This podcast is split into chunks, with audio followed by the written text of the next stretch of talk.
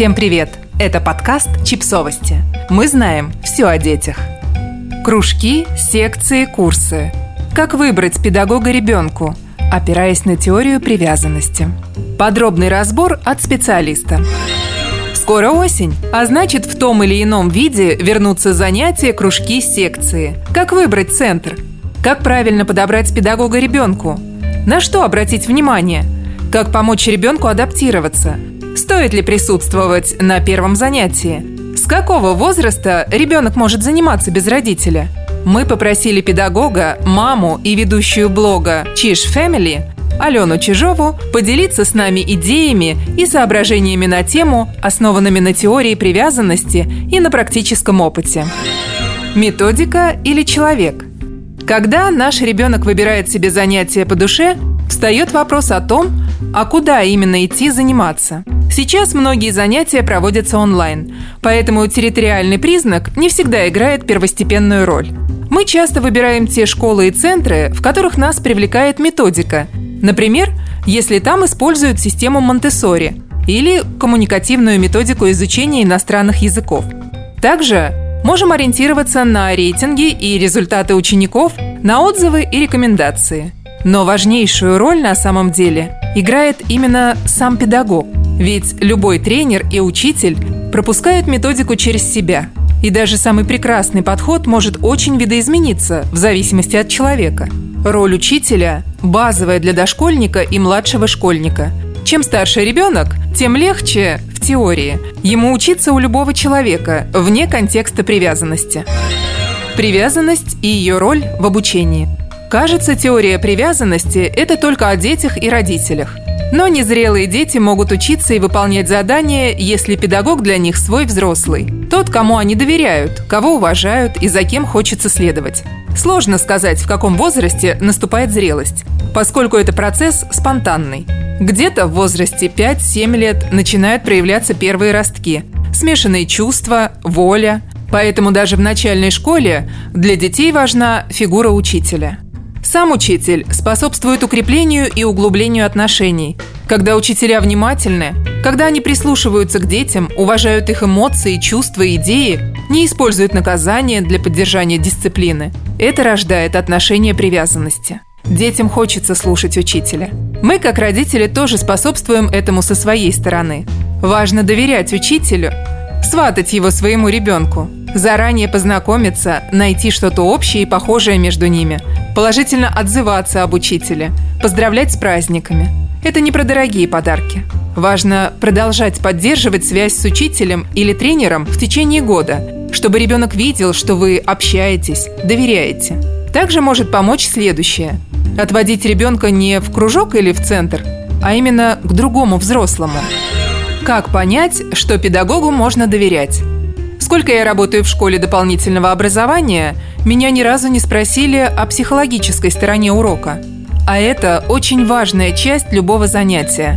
Особенно если перед нами дошкольники и младшие школьники, которые еще совсем не зрелы. Для школьника и младшего школьника для развития очень важны эмоции, игра, движение и привязанность.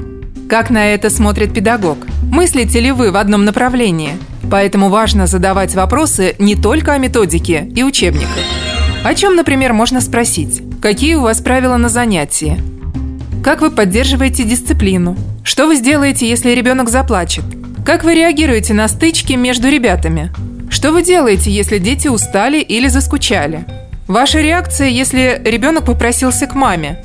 Важный вопрос и в детском саду. Как вы считаете, за что можно наказать ребенка? Как вы хвалите ребенка? Как мотивируете? Не самые удобные вопросы, но очень важные для понимания, насколько комфортно ребенку будет на занятии. Мне как маме важно, чтобы учитель не запрещал эмоции, бережно относился к их проявлениям.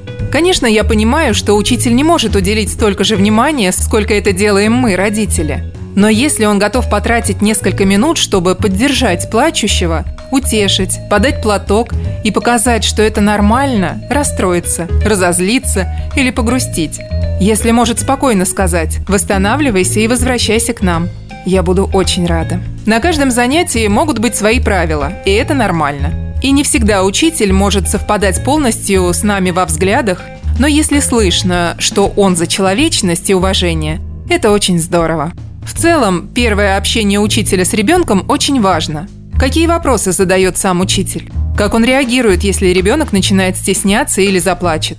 Говорит ли он что-то вроде «мальчики не должны бояться», а девочки должны быть аккуратнее. Общайтесь с педагогом не только перед первым занятием, но и поддерживайте с ним связь и дальше. Как помочь ребенку адаптироваться? Если ребенок еще совсем маленький, обычно на занятии присутствует его взрослый. Например, родители, бабушка, няня. Детям так привычнее и комфортнее. И познавать они мир будут именно через своих взрослых. Чем старше ребенок, тем легче, в теории, ему оставаться на занятии одному. Но родители могут присутствовать на занятии.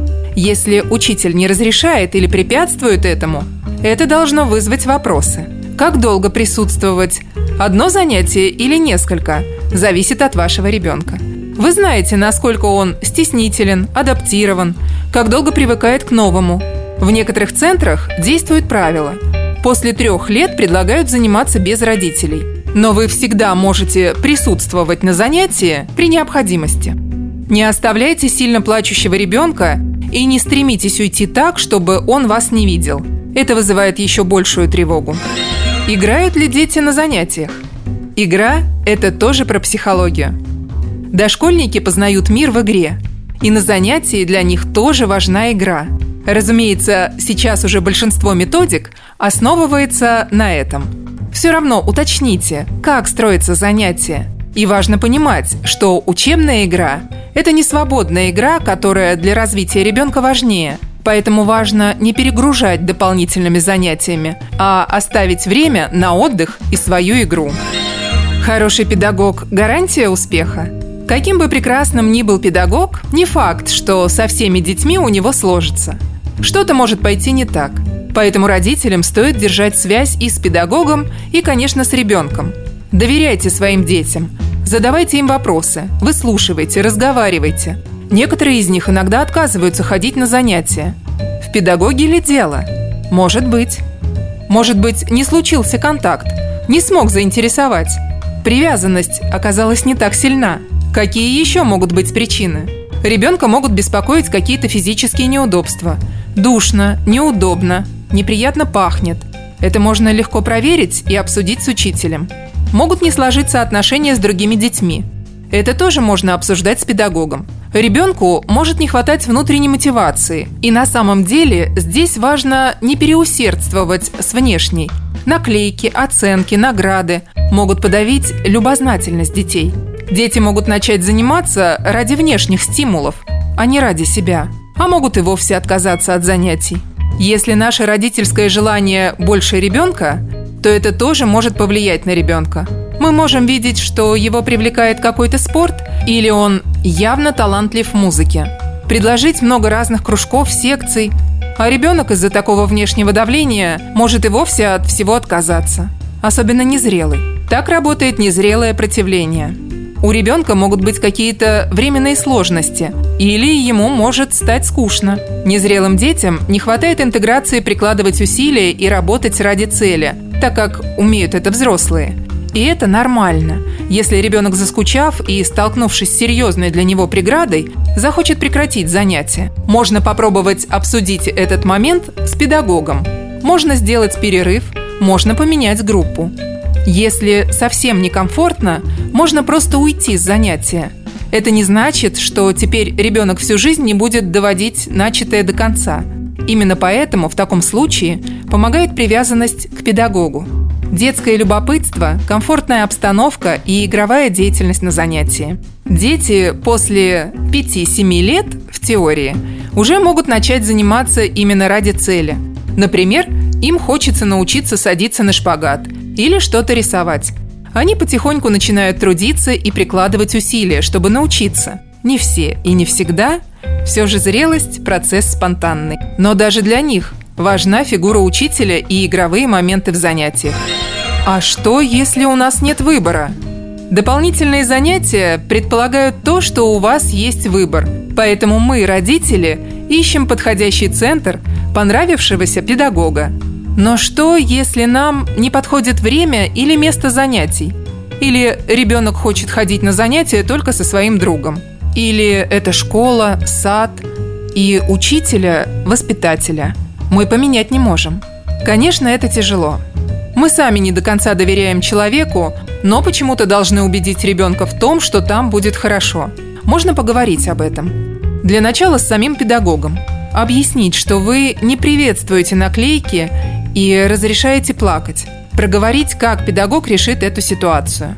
С ребенком можно обговорить, что все люди разные. У нас разные ценности, взгляды и мысли. Мы по-разному говорим и общаемся. Мы не всегда можем быть согласны с учителем и воспитателем, но мы уважаем друг друга. Еще важно, какие у вас отношения с ребенком. Если они теплые и доверительные, они могут перекрыть многое. Конечно, если учитель нарушает закон и ведет себя некорректно по отношению к ребенку, это решается уже на более высоком уровне. В любом случае, всегда важно оставаться на стороне ребенка. Да, и педагогу важно помнить, что отношения превыше всего – даже если кажется, что дети делают нам на зло. Но, скорее всего, у них просто что-то идет не так. И мы, как взрослые, можем тоже им помочь в этом разобраться. А найти своего учителя – это бесценно. Подписывайтесь на подкаст, ставьте лайки и оставляйте комментарии. Ссылки на источники в описании к подкасту. До встречи!